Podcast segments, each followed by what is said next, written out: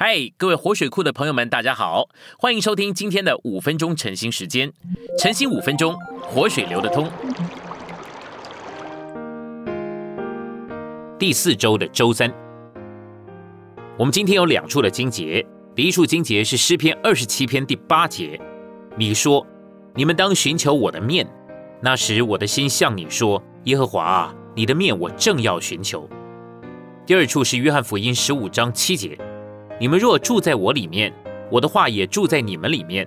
凡你们所愿意的，祈求就给你们成就。我们来到信息选读的部分。祷告的意义，第一就是要吸取神，第二就是要发表神。这两者其实是相连的。发表神的意思呢，就是让神说话，让神发表出来。祷告并不是我们说话，发表我们自己，我们乃是要让神说话，来发表他自己。在新约里面有一个叫马大的姊妹，她非常的多言多语。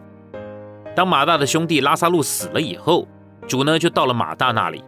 马大没有让主先说话，他一看见主呢，开头第一句话就说：“主啊，你如果早在这里，我兄弟就不会死了。”主对他说：“我是复活，我是生命，信入我的人虽然死了，也必复活。你信这话吗？”马大就回答他说：“呃，主啊，是的，我信你是基督，是神的儿子。”他对主所说的和主所向他启示的根本就不合，他一直在说话，因此主所说的话临不到他的里面。真正的祷告乃是人到了神的面前，不自己说话，而让神说话；不发表他自己，而让神发表。然而许多的时候，我们在祷告里面就像是马大一样，我们只顾发表自己，而没有让神发表。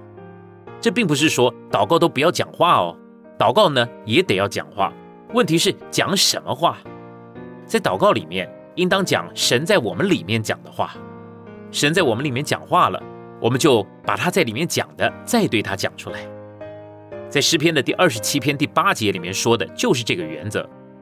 这个呢，就是根据神在里面说话而有的祷告。所以呢，祷告的时候啊，外面的话乃是发表里面的话，外面是人在说话，而里面呢却是神在说话。神在里面说了，人才在外面说。祷告呢，不是你说话求什么，乃是你在发表神在你里面所说的。所以呢，你的祷告就成了神的发表。这个呢，才是真正的祷告。我们可能会有像这样的经历：当我们听见了教会需要为着某次特别聚会在祷告，或者为了教会的复兴而祷告，正当我们跪下来想要开始祷告的时候，我们觉得里面有从主来的话，把我们里面的光景。以及我们在神面前的情形都说了出来。这个时候，我们就该停止所有想要祷告的项目，不要光顾那个召会的复兴，也不要去管那个特别聚会或者其他的事，只该跟着里面的感觉，说出里面主对我们所说的话。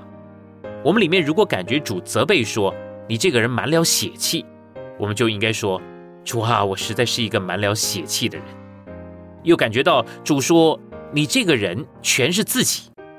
我们立刻就应该要说：“主啊，我乃是一个满了自己的人。”在诗篇的第二十七篇第四节，大卫说要瞻仰神的荣美，在他的殿里求问。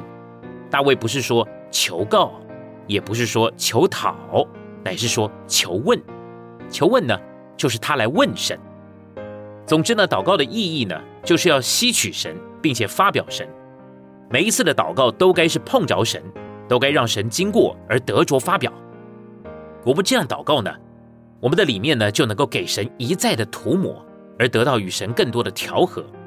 这个时候，我们就会知道神是我们的一切，我们也必然会看见神无时不刻与我们同在，并且在我们每一点的需要上，他都做了我们的供应。在约翰福音十五章七节里面，给我们看见了一个非常重要的点：第一，我们要住在主里面。住在主里面呢，就是与主有交通；与主有交通呢，就是住在主里面。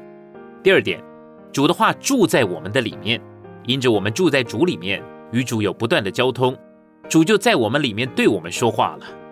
第三个点，我们向着主有出乎心愿的祈求，这种祈求或者祷告，乃是从主在我们里面的说话而来的。如果我们是一个与主有交通的人，主就在我们的里面向我们说话，主说了话，我们就有话向主祈求，向主祷告。今天的晨兴时间，你有什么摸着或感动吗？欢迎在下方留言处留言给我们。如果你喜欢今天的内容，欢迎你们订阅、按赞，并且分享出去哦。天天取用活水库，让你生活不虚度。我们下次再见。